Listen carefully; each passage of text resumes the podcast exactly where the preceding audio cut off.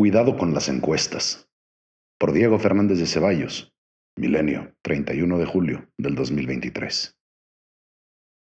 Durante los próximos 14 meses de competencia política, soportaremos una lluvia de encuestas sobre las preferencias electorales en nuestro país.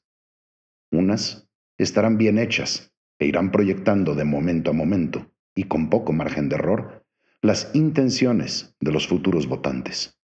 Pero otras serán propaganda ilegal e inmoral para inducir el voto en favor de quienes las paguen como sucedió hace semanas en el Estado de México. Esto es grave, porque se engaña a los votantes y se distorsiona la vida democrática. Los ciudadanos debemos estar en alerta y desconfiados, pues aún encuestas hechas por empresas prestigiosas han tenido finalmente grandes márgenes de error respecto de los resultados en las urnas. Además, cuando uno o varios sondeos marcan poca diferencia entre el primero y el segundo lugar de los competidores, los seguidores de ambos candidatos redoblan sus esfuerzos para tratar de ganar la elección. Pero si señalan a un contendiente con bastante ventaja sobre el otro, muchos seguidores del segundo lugar se desilusionan y se abstienen de votar. Así, tramposas o no, las encuestas a veces promueven el abstencionismo, dañando a la democracia.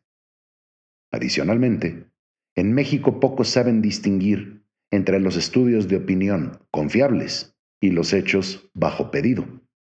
Ciertamente, las modernas técnicas demoscópicas han avanzado, pero el común de los ciudadanos no tenemos conocimientos para analizar el grado de confiabilidad de estos métodos de medición, lo cual puede conducirnos a errar en el momento de decidir. Por otra parte, es lógico destacar la importancia del uso de palabras claras e inequívocas a cargo de las empresas encuestadoras en los sondeos de opinión. Pongo un ejemplo. Según un estudio reciente del Latino Barómetro, más o menos un tercio de los electores en México apoyan la democracia. Otro tanto es indiferente en cuanto al tipo de régimen, y el resto apoya la opción de un gobierno autoritario. Pues muy probablemente Buena parte de este último tercio no conoce la distinción entre un gobierno autoritario y un gobierno fuerte, y al responder el cuestionario se refirió a lo segundo. Pero hay una gran diferencia. El gobierno autoritario es despótico, dictatorial y atrabiliario. En tanto, un gobierno fuerte cuenta con instituciones fuertes para hacer valer el imperio de la ley.